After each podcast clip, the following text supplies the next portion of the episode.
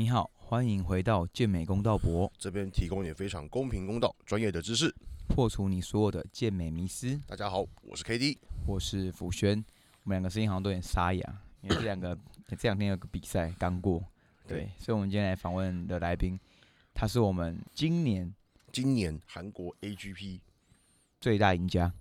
全场总冠军。那我们来请他自我介绍一下。对，Hello，我是 IV Pro，好，我叫 Suki。那我的专项是古典健美。那我想问一下，一开始一样是帮大家老套的去访问来宾的经历嘛？那我想问一下，Suki，为什么你会接触到健美这个运动呢？健美哦，其实最早大学的时候，应该大家平均都是大学的时候开始练吧，对不对？对最早其实那时候大家不知道有没有印象看过一个电影，彭于晏演的《激战》哦，我看过，跟梁家辉嘛，对就是因为他，我就超想健身。我没有想说长跟他一样帅啊，我就真的真的很单纯，我就是想跟他一样有那个什么腹肌。嗯，他腹肌那时候真的超切，就以那时候世俗眼光来看的话，那我就报名了家里附近一个比较 local 的健身房，然后就练练练练，就练到有一天蛮特别的，就是因为我觉得我进步好像真的是蛮快的，就是我肌肥大的速度啊，然后跟我的训练表现的提升，我觉得是肉眼可见的速度。那时候应该不会想那么多吧？没想那么多，我连我连比赛，我连健美比赛什么都不知道，嗯我就觉得就是很多人涂黑穿三角裤在上面摆动作，完全看不懂这样子。然后很印象很深刻的是有一次是那个我去置物柜放东西，然后我换背心，然后就有一个会员阿北，嗯就说：“哎、欸欸，帅哥，你要比那个健美对不对？”嗯我说：“什么是健美？”他说：“就是那个啊，就是那个穿裤子三角裤比赛那个东那个东西啊。”我说：“那什么？”嗯，然后后来我就回去查，然后我也想说，诶，我大学我大学四年好像也没做什么厉害的事情，嗯我说，诶，那我们就来试看看，准备一场比赛对，这样子，所以就找了一场，可能诶，我记得是半年后的比赛吧，那时候是比那个嘉义的青年杯，嗯，对，然后就想说，诶，二十三岁就可以比青少年组，对就想说试看看对这样子，然后就开始我的备赛之路。因为我想问一下 Suki，你刚才有提到说你觉得你的肌肥大的效果都还不错，是那你是属于就是本来就呃腹肌都算体脂保持在一个相对不错的状况吗？我最早最早开始运动前的平均体重大概是七十一左右吧，六十九到七十一左右。嗯然后那时候其实我觉得有遗遗传也有遗传也有关系，就是我腿就还蛮粗的，嗯，就是然后我又很喜欢练腿，在一开始运动的时候，对，我那时候几乎我一个礼拜有练到三次吧，我就哦，超爱练腿的，我就觉得练腿很爽。我印象很深刻的是，我深蹲从四十四十公斤，然后到一百四，三个月吧，哦，就到一百四。天生就是有力的。但我上肢就是可能卧推五十就还是五十，就是很明显的基因差距。然后我腿出的很快嘛，然后我也发现，哎、练起来蛮顺，然后肌肥大的效益我觉得真的蛮好，因为体重真的上升蛮多的。那时候七十一到七十九也是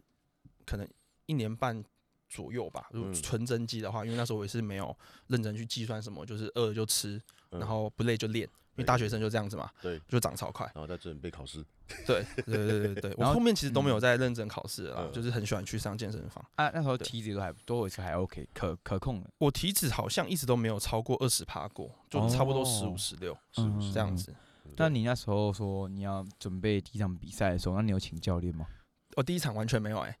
第一场我上网就查，那时候就查那个什么，有一个国外网站叫什么 Bodybuilding 啊，com，把你没打抗。对，然后还有铁克，对，对，然后就查什么查什么前几层的备赛方式啊，嗯 然后 所以你也喝过蒸馏水就对哎、了。一定要喝蒸馏水，全年一定要找蒸馏水，传说没有蒸馏水我们没办法啊，对啊，比赛，对，没有。然后我那时候就是就是各找各种搞找各种网站的资料啦。了解哦。所以那那时候你的第一场比赛成绩是怎么样？哦，我那时候青少年组我拿第二，嗯哦，第一是谁？第一是那个陈品之，哦，不知道我知道。有没有印象大专也是对他大专对不对？专先生，对他对他那时候真的超强的，我记得他是 什么南部年代，人吧？我对台南台南场的，对不对？对，他现哦，不要不要不要不要再讲别好，也到这里就好了。所以会有一个专辑，对，请他来嘛。那请他来说，你如果你还有还有还有在活跃的话，请联系我们我。想听他，我 我有帮他，因为我其实我我那时候当大学生的时候，我大先生都会都已经大家一定会去找美籍大人先生，就会嗯发现哎、有谁有谁有谁，就知道这个人。对嗯，好，那我想问一下说那时候那你拿第二名的当下，呃，很很很开心吗？应该很开心吧？其实超爽的欸，因为我我我我有一个一直以来的坏习惯，就是我只要看到名册，可能之前打系篮啊，打篮球也是看到某某大学，我就会先去查那个大学的每一个球员的 IG，嗯，会先想要去刺探敌情，或是获取一些情报。所以那时候那个名单出来的时候，我就一个一个去找，嗯。就找那时候应该是 FB 比较多啊，来找 FB。对。然后我就看到陈品之这个人，嗯。我就觉得。我操，他太粗了吧！我怎么可能打得赢他？其实我那时候也对自己比较没自信，因为嗯第一场比赛嘛，对。然后我也不知道我应该要减得多干，因为我没有请教练，没有人跟我说我应该要做到什么样的状态，所以其实老实说，我那一场很绕赛是我是无限次制下去的，嗯。对我好像比赛到六十八、六十七吧，然后我我我自己的心态，我会觉得如果我不累的话，我就越越低越好，因为我不知道什么时候停啊，对，对，然后我也没有漏顶哦，我也没有重弹，对。那你减的算快吗？第一场 因为忘记，我大概减了十六周吧，哦但是一直就一直探底，我那时候也不知道为什么哪来的资讯，我就是跑直接跑碳循环。嗯对，然后就掉超快。可是我掉到后面，我也不知道要回补什么，因为完全没有资讯嘛，没有资料，我就是一直在减。我到赛前前一天还在有氧跟训练还。在训练，对对这个标准吴金龙的训练。金龙前辈赛前一天也要练，可以可以可以，没问题。好，那你那时候你很开心拿第二，那你第二场呢？你是呃第二场就去比大专杯，还是你就是跨到社会组了？那时候我原本原本我记得那一那一场比赛青年杯隔一周就是大专，然后我那时候心态真的是有点崩了，就是第一场比赛嘛，我没办法有一个很好的健康的心态去维持一个礼拜，连七天可能都没办法维持，我就直接就放弃大专。嗯对，可是我觉得蛮可惜的，就是大专如果我接着比的话，应该也是可以前三啊。嗯，就是我生涯里面唯一一个比较遗憾，就是没有比过大专杯。有大专杯，然后后面就直接休息，然后好记我记得就直接当兵的嘛，当兵，嗯然后隔年的三四月我就比那个总总统杯，嗯一样是青少年组。那我记得一样还是拿第诶、拿第二，第二第二。然后那时候我是比七十加，然后第一名是志清。哦，郑志清，对，然后那时候就有出现一个问题，就是因为我开始要压体重，嗯，因为我那时候原本是报七十减，可是我怎么压都压不下来，然后就开始做了一堆很疯狂的事情，就是什么穿雨衣、骑脚踏车骑九十分钟啊，对。然后烤箱烤到就有很发烧那种不舒服的感觉啊、然后真是压不下来，就是七十点四、七十点五吧，我真的就是没办法。对。然后我就想说，好，那不然我就是还是过磅比七十加好了。对，结果又拿第二。又拿第二，因为我讲个比较特别的是，那个量级有明杰，嗯，有蔡明杰，然后明杰好像第四，嗯，我赢明杰，然后这样明杰现在上上奥赛。你那时候诶那时候应该也是那那时候认识凯宾的，对不对？我那时候就知道凯宾，因为他七十七十加，他都是在七十加左右，他比我高。对，就那时候我稍微认识凯宾。所以你们这几个都仔细想想，对，那时候，嗯那时候然后还有那个博荣，嗯那个 Jeff，对对对对，对对，就是大家都同期。那时候明显粗吗？我很好奇。哎，那时候他手就蛮粗的，所以他手就天生就很大，他手那时候就很粗，嗯，他手天生就超大。因。为我有嗯。问，我有问那个 Aaron，哎，嗯，啊，林杰他的手怎么办？他说我已经叫他不要练一年，结果还是一样大。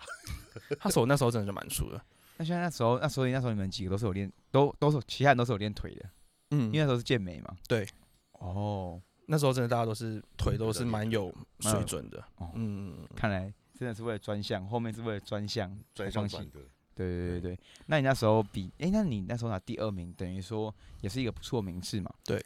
什么心态？就是膨胀，膨胀，膨胀到爆。因为我两次连续两场都没有输，呃，技术上来说没有输过啊。对对，因为我本来也没有想想要拿第一，嗯但我第二场就让我觉得我是捡到的，因为第一个我我我的最大失败就是我我我体脂我我我体重没有降到一个我要的状态嘛，嗯嗯所以我用我自认为不满意的状态拿到第二名，对，所以心态来说的话，你会觉得第一个就是如果我到位，我就对我好像我好像蛮不错的嘛，那如果你下去的话，你会对到谁？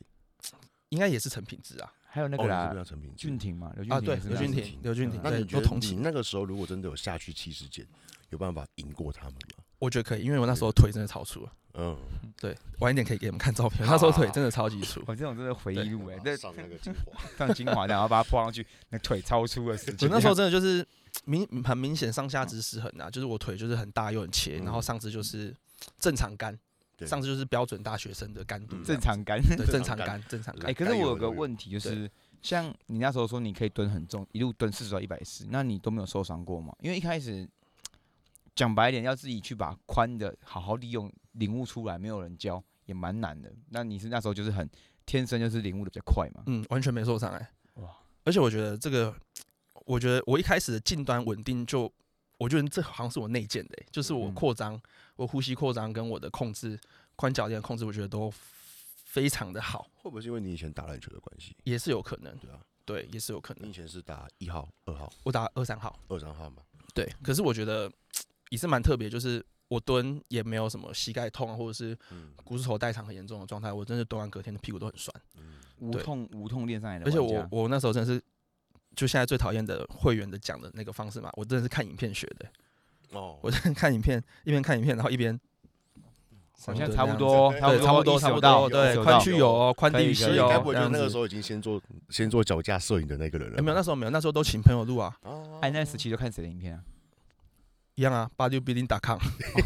那个白人对白人示范影片，对对对对对对之 OK，之类的这样子。OK OK，嗯好，那我们接下来，你大完杯你开始啊？你那时候出来后来是比总统杯对不对？总统杯，那时候嗯一八年的总统杯没错，嗯，然后总统杯有什么特别故事吗？因为你后面还要比很多场了，我记得一八到后面还有超级。我我总共比了，我到拿卡前我应该比了十九二十场有，嗯，我们快转一下，因为我我其实我对你最有印象的时候，我记得是 KD 那时候比那一整年都在比赛那一次。云林就是一起二零二一，啊，我们对到两次还三次，，对，然后那嗯时候的你出现，就是以前是知道你，可是那时候是那一年的康明说，哇，怎么变进步这么大其实？那时候我都看他的腿，那时候我在台下嗯看他腿，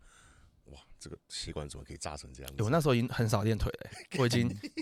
已经压缩极限压缩了。那个是二零二一对不对？那边是对。那我二一对，那我们二零一把套二零二一好了，就是你怎么样从一个青少青少年进步成这么有潜力的选手？你可以告诉我们一下。是比较关键的转类点，应该是那时候，我们就先不讲一八年第一场那个 IBB 了，嗯就是那个就算了，因为就是大家都是抱着新奇的感觉去比的嘛。然后真正我想要认真去准备的比赛是一九年的那个东京奥赛，啊，对你应该啊你有去吗也知道可是那一场我完全比错项目，因为我比的是健体。嗯，对，为什么会比健体呢？都是成建形态的，因为他真的太帅。他那时候一八年年底拿卡的时候，就大家就是开始对健体就是有一个莫名的狂热嘛，对不对？连我就被影响了，我就觉得，嗯，可以遮住不不练腿多好啊！就是我就很专心的，就是准备。我花了一年哦、可能真正是一整年，因为他是十一月的比赛嘛。我从一月开始准备到十一月，整整整快一年的时间，我都在准备一九年那一场东京奥赛。对。我就是卯尽卯足全力，然后我那时候还在建工工作，嗯，我就是中科挂，对中科挂着绩效压力，然后一直疯狂备赛、有氧什么的，然后就后面的名次就也出乎意料，我就是第三轮才被扣出来。你那时候是一七几？我 B 组。B 组一七三四，一七四减对，哎，刘翔那一集不是他好像他比较高。他，一七八，对他一七八。对我的我是那个小黑还有弘毅，哦，对，哎，你那时候一年都没练腿哦，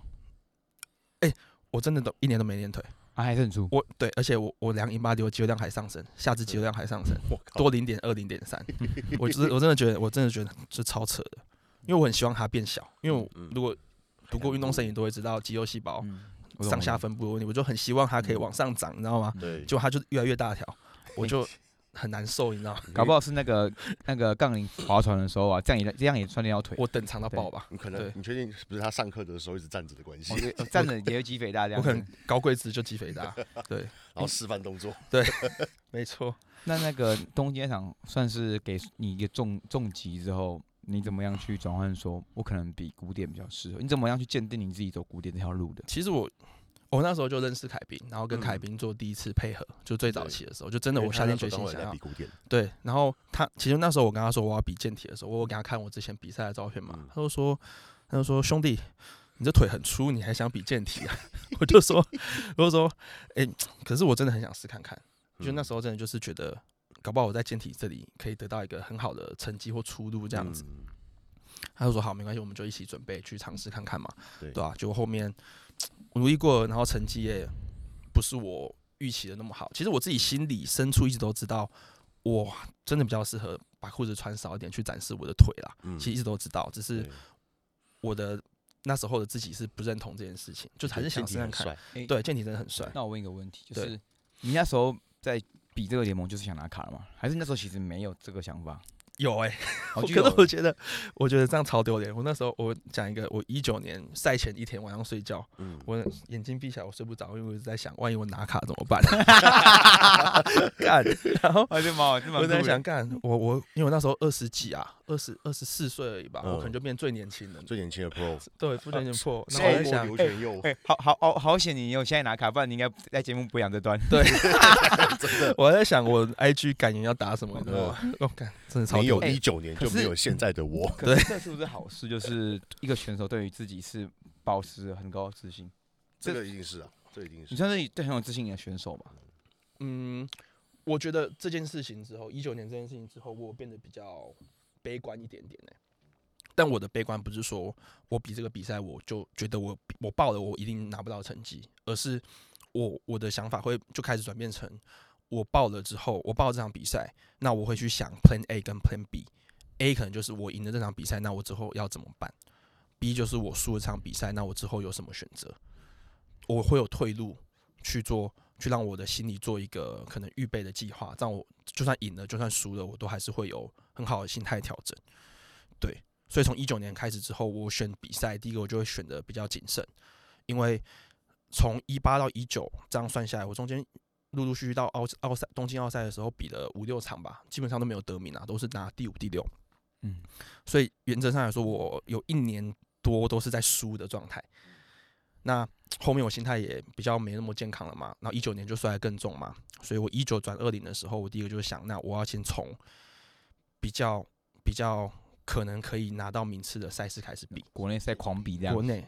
对先建立信心，我觉得这个会是现在的选手会比较需要去做到一件事情，因为其实我想我想我相信 Jason 应该也是 KD 应该也是很多可能第一次杯赛的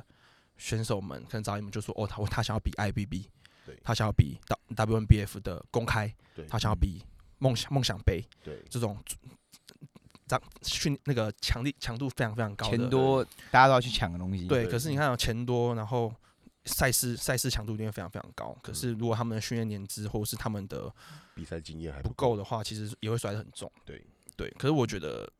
因为每个人在决定要准备一场比赛的时候，或多或少都是会觉得自己一定会有优势或是有独一无二的地方。嗯，但我我个人会认为，其实还是要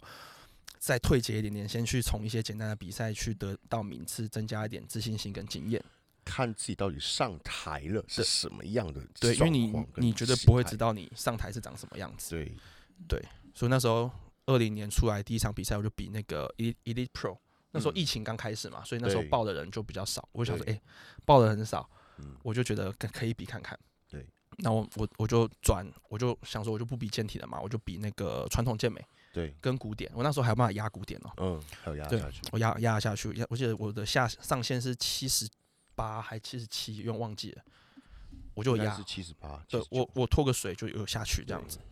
对，然后健美就拿我新秀，我记得我健美拿第一吧。对对，然后那时候是这辈子第一次拿第一名，我真的是开心到不行，我超级无敌开心。协会对不对？协会然后我我好有印象，我好像有印象，他有他跟那一场是谁有拿观众 overall 刘对对然后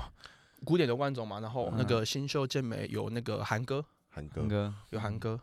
韩那是韩哥第一场比赛的样子。哦，对对对对对，我有印象很高，他说很帅，他又高又帅，大家会在后面聊，因为从来都没看过他，嗯，就觉得他怎么那么帅，然后然后问他年纪又四十多岁，对，超厉害，对。那后后面我就决定，哦，那我在健美得到一个很好的成绩，那我自己内心深处也确定，那我就是要走健美或是古典健健美这条路了嘛。嗯，那我就是在明年的时候，我就是专心准备我接下来要准备的项目就是健美。嗯。那我再来就是就跟 KD 对到啦，就是总统杯，嗯。那时候是比八五减吧，对，然后你比八十减吧，哎，总统我好像还是九十减？总没有，我我我八五，我我第一啊，因为我赢吴金龙。哦，对，我有印象，我我我我九十减，我九十减。啊那时候我还没有下去，那时候九十减，嗯，对。对。大概就是这样啊。那时候过磅八五点二，八五点三，哦，真的啊。然后我就嗯，好了，不要了，就就顺顺的吧。哦，对，这样也是。那但是露天比赛嘛，对啊，就是那时候疫情就是这样子，很热。对，露天嗯比赛那超热，那一年，因为你刚才说你想要从一些比赛先找回自信嘛，那国内赛你也连比很多场嘛，你们几乎都遇到。那那那那一年有给你找回一些自信吗？有，然后开始因为很常跟 K 那时候跟 KD 还有那个七航嗯很常对到，对，然后我那时候就会开始就知道说，其实跟顶尖选手站在一起竞技的感觉大概是什么状态。嗯然后，当你已经有那个，当你已经有相对的水准去准备一场比赛，你就会发现，其实你不一定会是第五、第六名，可能会是第二、第三、第一的这个状态。大概知道自己会在哪一边。对，你的你你的看比赛的视角会变得比较不一样，你就开始知道说你比这场比赛你的胜算大概是多少。那所以我就又在往后跳，就跳到开始我就决定，嗯，那我要认真准备古典健美这个项目之后，那我就要根据我的身体身体的状态结构，然后去增加我的胜算，然后去比看看我的第一场的那个职业卡资格赛，这样子。那你那时候你心里有 像说你给自己定位是在古典还是传统吗？我那时候直接就先古典的啦。哦，因为第一个古典它，我举我我自己的我自己的审美观，我是觉得古典比较好看。对，就是那个 X X 型身材嘛，然后然后很均衡的很很均衡的体态，没有过大过大肌肉的块状。我觉得第一个它很比较健康，然后再来第二个就是它会比较受大众的主体审美所喜爱，然后我自己也很喜欢，所以我就决定要走古典这样子。那你在那一年比完，是不是隔年有去跟 Juba 去比一个菲律宾？还是对，我们去菲律宾比那个 muscle contest，对，我记得你们赛前还吃汉堡，很赞的很痛苦的汉堡。很赞很赞。那时候真的是背的蛮辛苦的啊、因为是距离我一九年比国际赛是已经隔了二二零二一二二隔隔三年，所以很多事情很多事情已经有点比较生疏嘛，就也没有那么好的准备，也不知道要怎么去节做准备，节奏不也不知道，而且又去一个陌生的国家，可以问怎么会选那一场吗？怎么会选那一场嘛？嗯，其实我那时候脑波也蛮蛮弱的啊，就阿朱叫我比，哎要不要去？走。我就好好好好好，其实日本日本那时候也是他怂恿去的，对不对？对，日本也是他怂恿。对，日本他，我觉得日本最大的问题就是太多人去了，太多人去，那时候是变观光团。哎，那时候刚好他，我记得日本那时候还有那时候同一天印度有办，也是奥业余赛，业余奥赛，所以把人全部分开来了，不然就有可能会中东全部跑过来这边。哦，那很可怕。我觉得印度的蛮可怕的，一个嗯量级都几百个这样子，他们人太多了，我觉得不太行。而且他们男生又够切够硬，对啊，对，他们真的蛮强的。那。我们回到菲律宾讲，菲律宾那边的话，那边去第一次比，你有让你震撼教育到吗？因为我，哎、我忘，我也忘记是黑箱很严重，还是可以说吗？这边可以可以可以啊，我觉得黑箱严重吗？我觉得多少有一些成分在，但我觉得，因为毕竟我也不是裁判本人，我也不知嗯道。因为我觉那那一场其实因为就还是在疫情期间嘛，已经比较趋缓的状态，所以我就是可以去用那个用用免签去入境嗯，这样子。可是那时候现场看到裁判，其实就还蛮有争议的，就是其实台下五个裁判只有一个是 NBC 指派的，四个是 N 那个 IBU Pro，是他们当地 IBU Pro。哦，菲律宾的 IB Pro，对那哦。我看到其实我就觉得，嗯，就是又怪怪，因为这个感觉就跟我们有一年九月的区域赛赛，就是嗯都是 Pro 判的可是我觉得，因为那是区域赛，我觉得也是无可厚非，因为毕竟疫情的关系嘛，请不到裁判也无所也也有有可避免。可是我觉得，那当然我们选手都可以去飞去那个国家了，那为什么他们不要再花点预算再请？请职业联盟的裁判，对你请亚洲的，我觉得 OK，不一定要请，不一定要请国外的嘛，对，对啊，那我就会觉得，嗯，台下这样看起来其实就怪怪的。嗯，然后比对下来，其实因为我预想我的成绩，因为那时候干度真的是做的很好，对对，然后我的整体的 posing 或是我的我我我我自认为我的动作流畅度跟控制，我觉得是非常非常不错的状态。嗯可是我只拿第四，对对，然后我后来我去问那个 feedback，然后有个 feedback 有我记得两三个两三个 pro 吧，说我 feedback 就说我的腿太太健美了。嗯他说我腿太壮，太粗了这样子，然后还然后可能我我想我我懂他的意思，可能就是说我上下肢有点失衡，导致我可能名次没办法很前面吧。嗯，对，然后那其实我我对黑不黑箱其实我没有太大的想法，因为我觉得比赛这种东西就是非常主观。对，对，就算我们一致规则，然后流程一致，但每个裁判的想法跟看法还是会有落差嘛对。那他们今天竟然都说我的腿有一些结构上的问题，或是竞技上的不足，那我就是趁我要去明年上半年的比赛的时候，我就马把我的课表直接调整，嗯，然后去让我的后侧链或是让我的上肢再更强化一点点。对我那时候其实就有计划要比上半年的比赛的啦，对，嗯。可是我没有想到是要去比韩国的，原本想说我要比成绩，嗯，因为我都没有比过成绩或梦多梦想杯哎，，你好像从来没有比过商业赛，就是我超想比，哦。我超想赚钱。哦，所以那个菲律宾那场就是你的转职前最后一场了。对，哦。对，那其实也隔很久哎，你好像也有隔呃半年十月到五月，对，十月到五月那你其实，在中间，那你怎么维持住这个状态？就是不要让他，因为比完赛，你之前有前面有提到嘛，你嗯说你一开始比完赛，你会忍不住吃啊那些。对那这中间过程，你怎么样去再调到这么好的状态的？其实我觉得一样，就是开始一样，就是回到二一年的时候，其实开始跟 K D 他们这边顶尖选手开始去对到之后，其实你就会发现，其实你离你离比赛的赢赢就是拿第一嘛，我们叫赢。对，离离赢这个这个这个路程其实剩很短很短的一个距离，嗯所以其实，在赛后一些可能比较放松的时候，其实你有在我拿卡之前也会一直去想着，那我要怎么用剩下的时间让自己更进步，嗯然后在更短的时间之内去达到我要做的事情。所以其实我觉得只要心态调整好，你就比较不会去去想一些有的没的啊，可能用吃去宣泄压力啊，然后或者是说用一些不好的方式去排解自己的不舒服，或者是之前累积下来的一些不适感，对，这样子，然后就开始去用比较计划性的去调整自己的步伐跟节奏，然后去准备你下一场比赛吧，嗯，这样子理。解。嗯懂。OK，那到了韩国赛的前夕，嗯，这场的话是你已经觉得，你有没有觉得是有机会的？没有，没有，没有，我还是草莓。其实我到后面就是一直都比较悲观，就是我报了，我都会觉得我真的去洗澡对，一样是 A、B 选项。我都我那时候其实连那个七月的那个资格赛，资格赛我也报了，嗯，而且我我出国很简单哦，我出国就是我比完隔天就会回来，对，因为我就会预想我要准备继续准备七月的比赛。嗯，你有你会有输怕的问题吗？输到怕了的，我不会怕输，可是我嗯会有万全的准备输。到怕了，输到怕因了为 对，其实其实这个题是我发现有，因为很多来宾其实中间都会提到，他们也会有一阵子是输怕的这个情况。其实不会，因为你看，像我比的，我我到后面才开始得名，我前面比的八九场比赛，我都是去洗澡的，嗯，我也没有因为这样就不比赛啊。对因为我觉得比赛很好玩，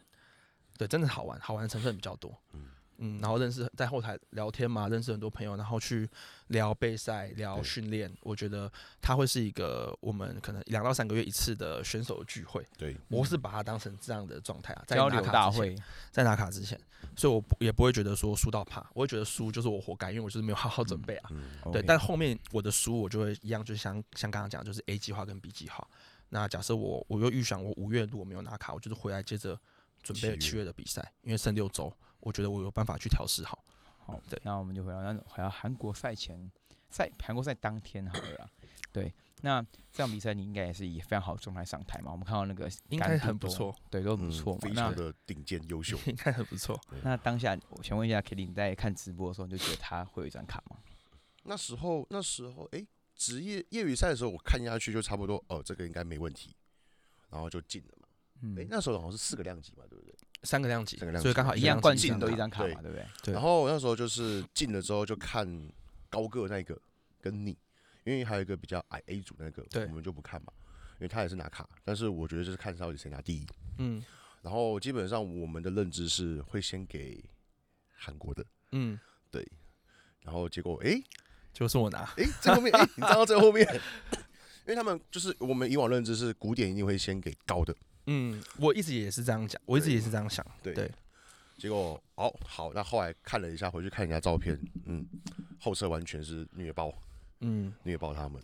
我觉得这也要讲到一个很大的关键的，就是后侧，就是嗯。我上个赛季到这个赛季下最大苦功就是后侧链的提升，就我整个股二头、半肩瓣膜跟我的臀大对，是跟我前一个赛季有很大很大的落差的。嗯，从呃 muscle contest 总统杯 muscle contest 到这一场，我觉得我的后侧是强化非常非常多。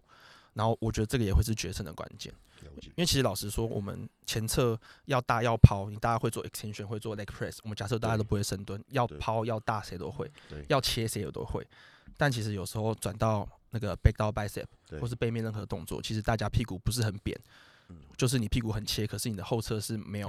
很平很 flat 很平滑的状态。所以我觉得这个会是一个蛮强的制胜关键，也是杀手锏呢、对，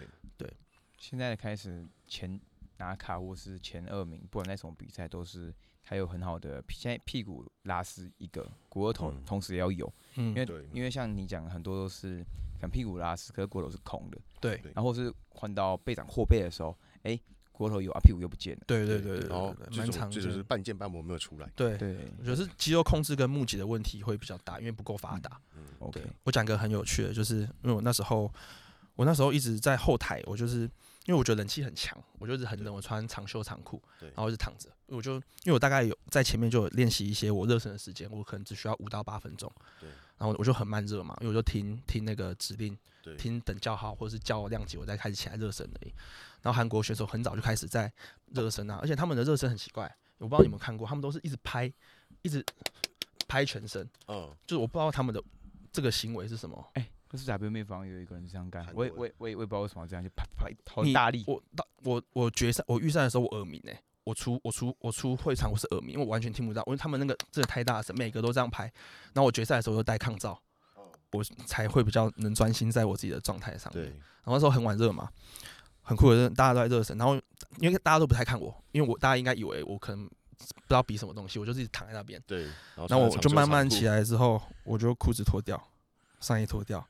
然后全部韩国选手哦都在看我的腿后侧。然后那时候韩哥在旁边嘛，他说：“Suki，嗯嗯，OK，嗯可以了，可以。”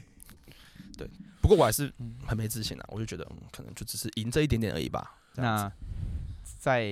哎、你拿到量级冠的时候，你就知道你自己有卡，对不对？对吧？对，对然后亮有一关我就哭哭到不行有没有心里想说，干，我要拿最大奖，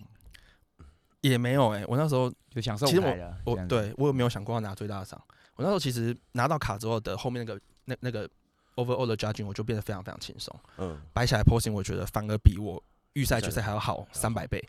对，因为你有自信了啊，自信就出来。我觉得自信真的超级重要的对，对啊。拿卡那时候真的是嗯一个那时候韩国的主，诶，那时候韩 AGP 的主裁判是韩国人，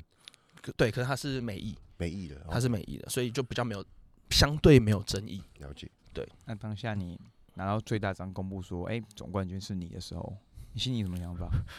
我那我其实我拿卡那一次那我从拿卡到拿 overall，我都还是在惊吓的状态。我觉得我的灵魂是隔离出去的，在看在看这个会场，我就完全就是很 shock，嗯，我就是在状况外，我就是完全搞不清楚状况，了解，这样子。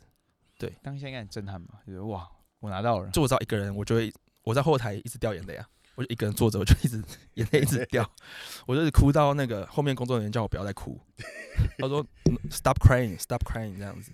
我要我们要回家了，你不要再哭了，，对我就一直在哭，我就可是会哭也不是觉得自己很辛苦，而是你会想到之前一些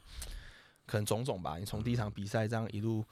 crumble 到现在这个状态，那个情绪是突然来的吧？突然来的。我感觉你好像不是酝酿好，你是突然就突突然来了，就是那个零点五秒内就想起想起全部的事情，跑马灯的，跟对对对，然后就直接就喷了这样子。嗯。对。也是恭喜苏 k 那场嗯真的是台告诉了全部台湾想追梦的人，我在韩在韩国还是可以拿到卡，对，你只差没有学他们，咔插旗，嗯，不行啊，还要被打。哎这个真的是很让所有人都当下真的是整个健台湾健美全都是哇哇哇苏那时候那时候我在信义区边吃着，因为那有日本比完嘛，嗯。有隔周嘛，对对隔周，然后那时候我就在吃着激光香香鸡，在那边看直播，就信义区坐着，跟我老婆在看直播。我看一下，嗯，颁奖嘛，颁嗯完奖，好，哎，走回家了，又卡了，真的。然后又还是迫不及待的想要拿出来，哎，看你到底是全场还是第几名这样子。结果又全场。对，又全场，嗯，啊。我们接下来聊一下说 Suki 的饮食跟训练跟对观念的部分。对像你可以分享一下你在就是备场韩国赛的时候，你的针对你的后侧，你做了哪些的调整跟下功夫？嗯，嘛其实我就其实我蛮特化的欸，我觉得大家也不要特别去学，对，因为我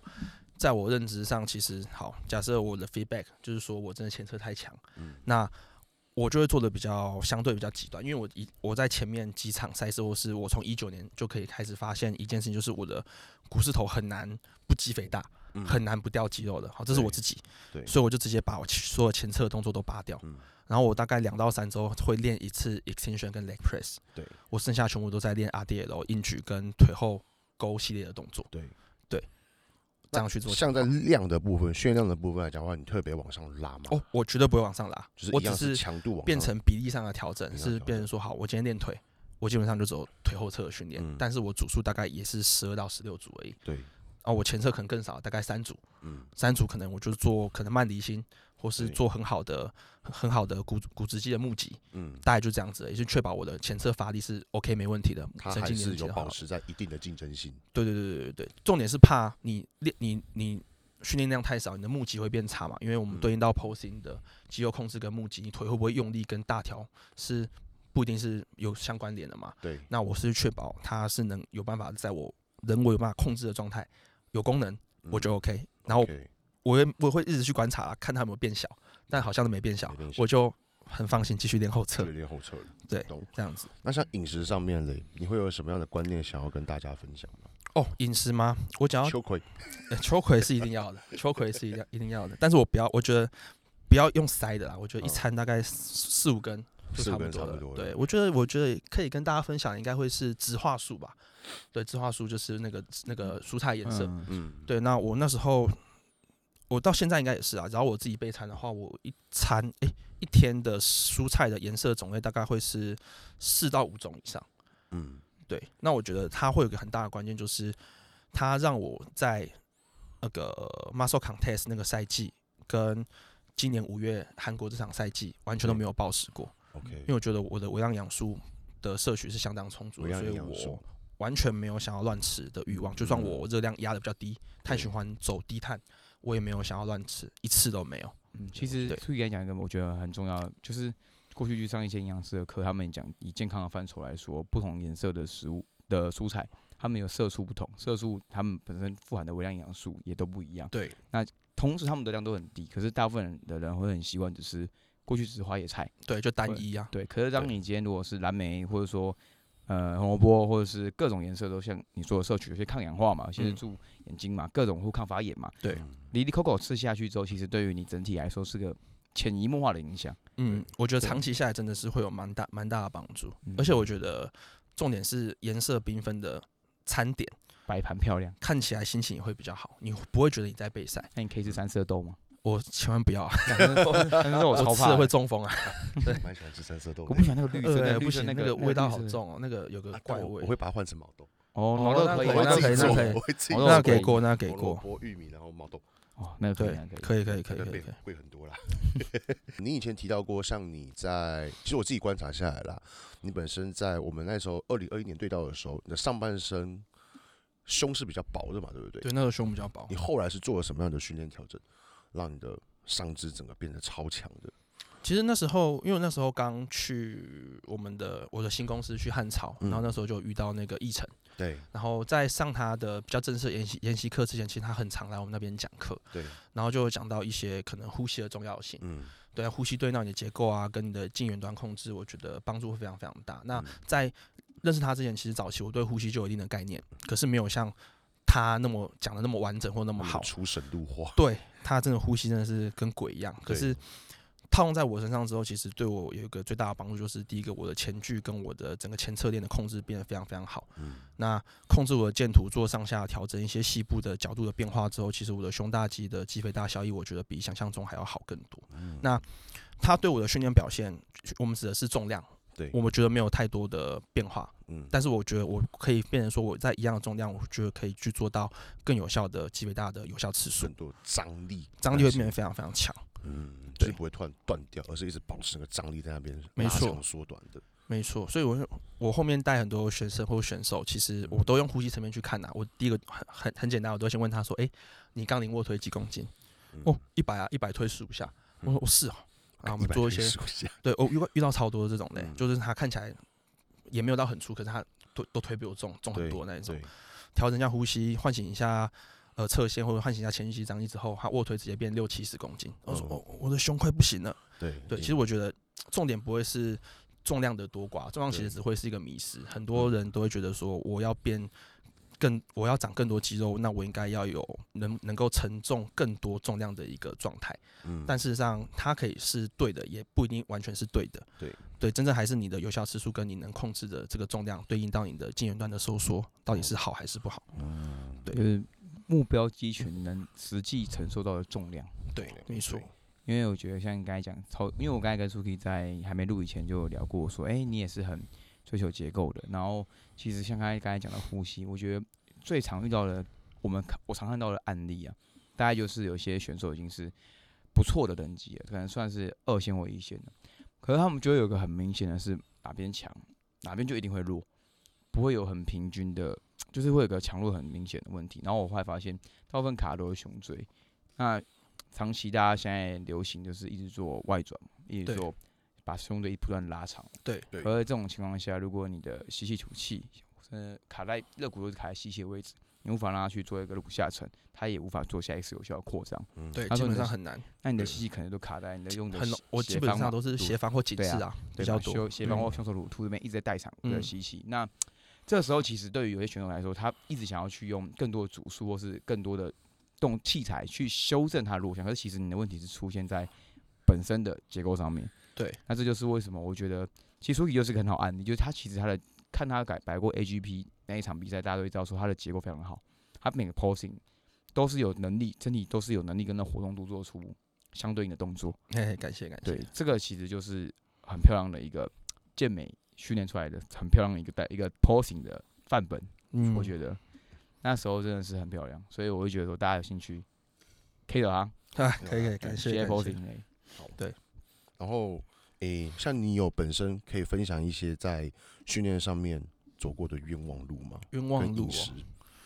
如果是冤枉路的话，那就知道往前回推到更早期吧。早期其实你对于课表的一个安排就完全没有方向啊。嗯那以一般的十大学生或者是一般的业余训练员来说，其实他们第一件事情就可能会先去找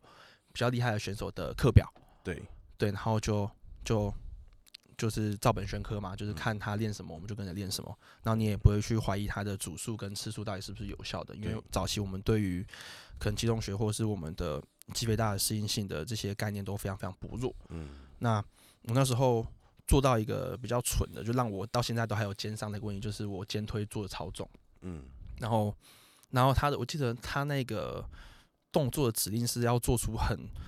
好像是做出很肩外转的动作角度，然后去做肩推。但哑铃我肩推，对哑铃肩推，哦。然后然后然后再，因为那时候我又没有什么热身或是活动度提升启动的一些嗯。概念，我那时候对我来说热身就是轻重要热身，嗯。就是热身。对对。我那时候就是轻重要热身完之后，我记得我印象很深刻，我推七十磅，嗯，啪啪起来之后，我肩推向心第一下，我的身体里面就听到啪一声，哦，我想说什么东西，什么东西？我想说可能是那种气泡嗯，破掉的感觉吧。对就后来我肩膀就抬不起来，隔天肩膀抬不起来，对，然后后来我就去，真的是痛痛到痛两三天，真的痛到受不了，因为我连骑车没办法，骑车那种进那进崩康口了，我就是会痛到想要摔车那一种。对，然后我就去看物质，我就找超音波，他就说哦我那个那个旋转肌袖撕裂，我操然，后蛮严重的，然后它撕裂到就是它可能会让我短时间之内没办法训练，好我就嗯乖乖的不训练。可是我我没有想过会是课表问题，对，所以我后面又继续用这样去做训练，只是我觉得做的比较轻，嗯，然后我就好像那时候我整个肩关节的节律可能就不是那么好了嘛，对，所以我就反复的去摩擦我的鱼唇，所以我那时候就是有一点那个组织液有点渗出来，然后就造成后面有点钙化。那钙化之后，它变成一个有点像是 类似那种结石的一个硬块的东西，那边持续摩擦嘛。然后到到过快半年之后，我就因为那个钙化的关系，让我的那个盂唇直接撕裂，就变 slap。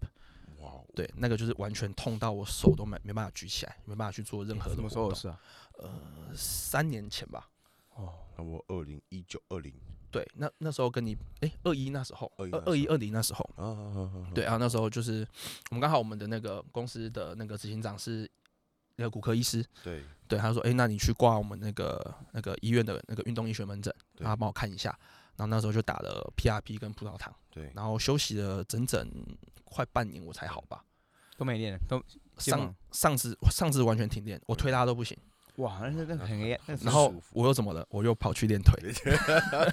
把它补起来，我又跑去练未来铺路这样子对。我跑去练腿。嗯对那苏可以问一下，呃，我们说，那你觉得课表这东西，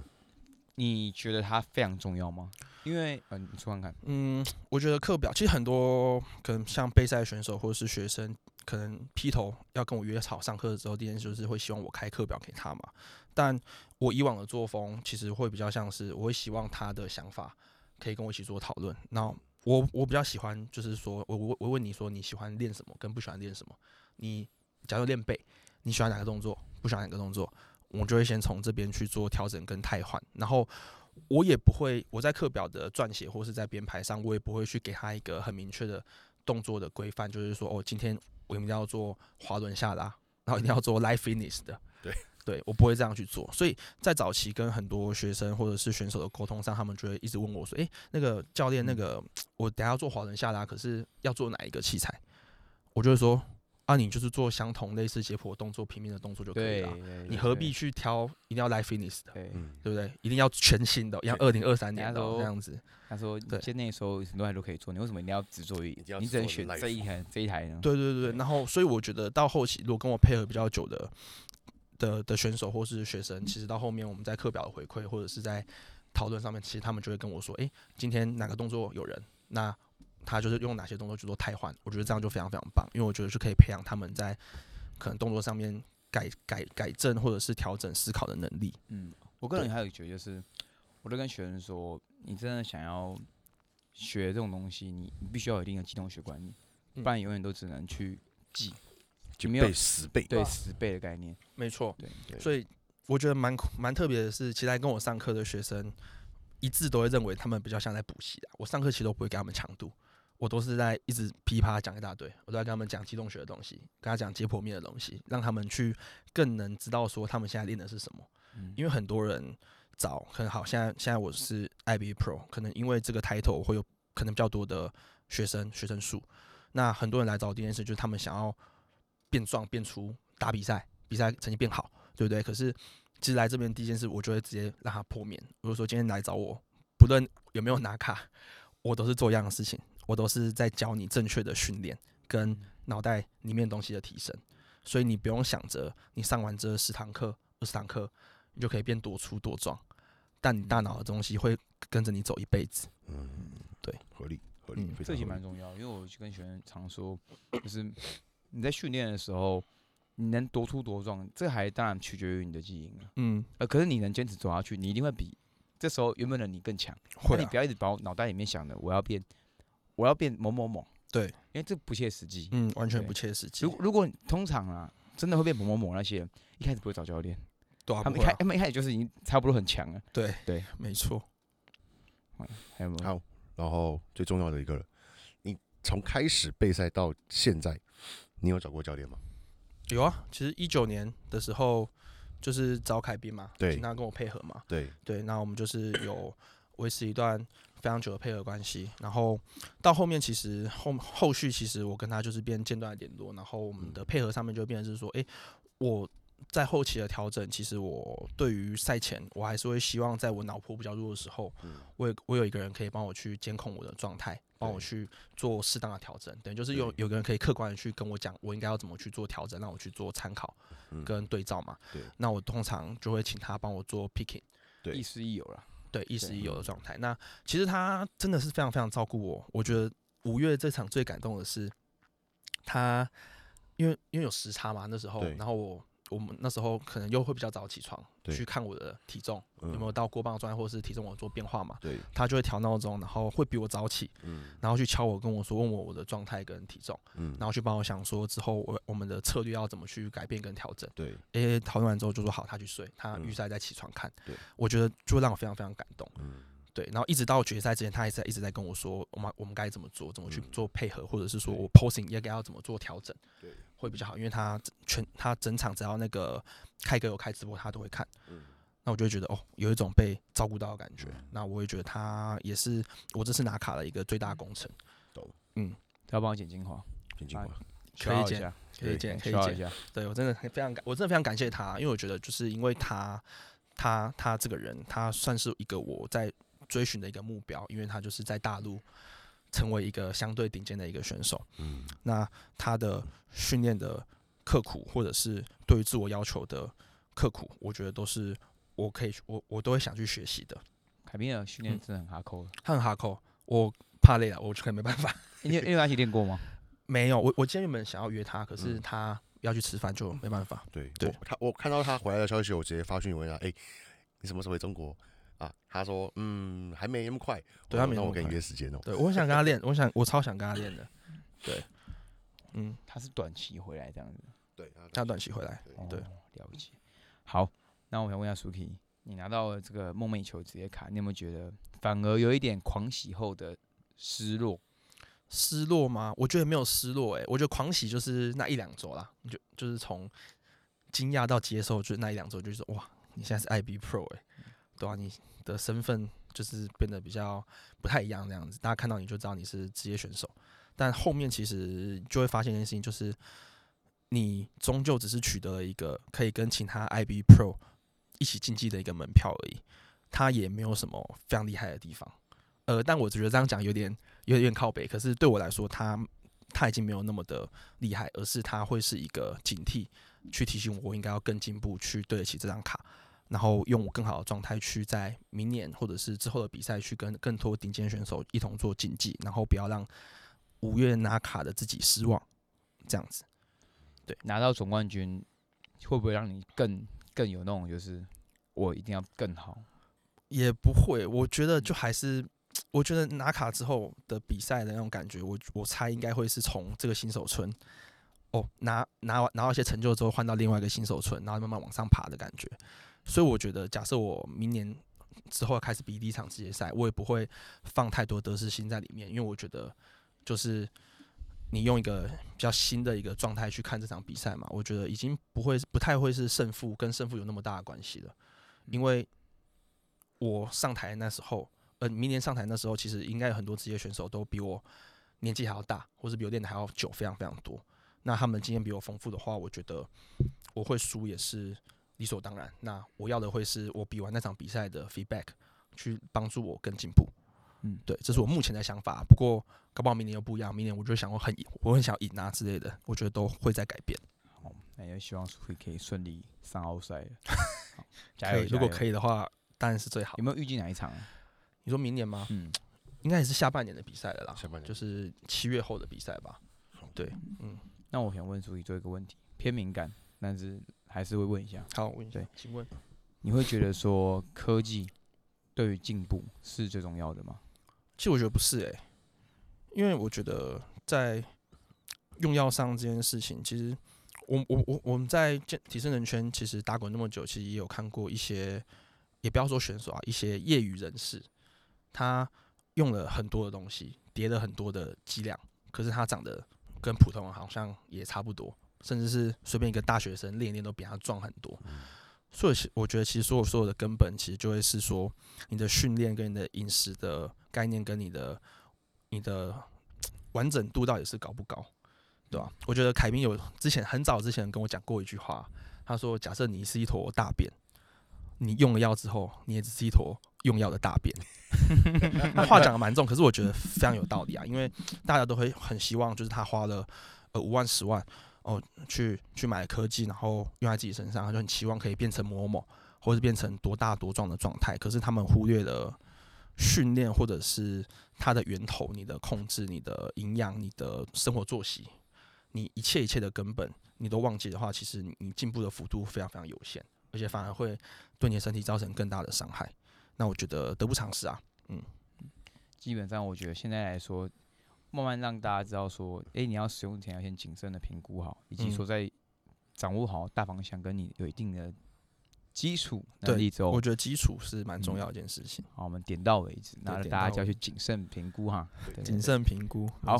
那也感谢我们的 IV Pro Suki 的来访，感谢，那也希望大家喜欢的话，底下留言给我们五星评价，或者是告诉我你还想要看到谁来节目做访问。那大家我们下期再见，拜拜。拜拜拜拜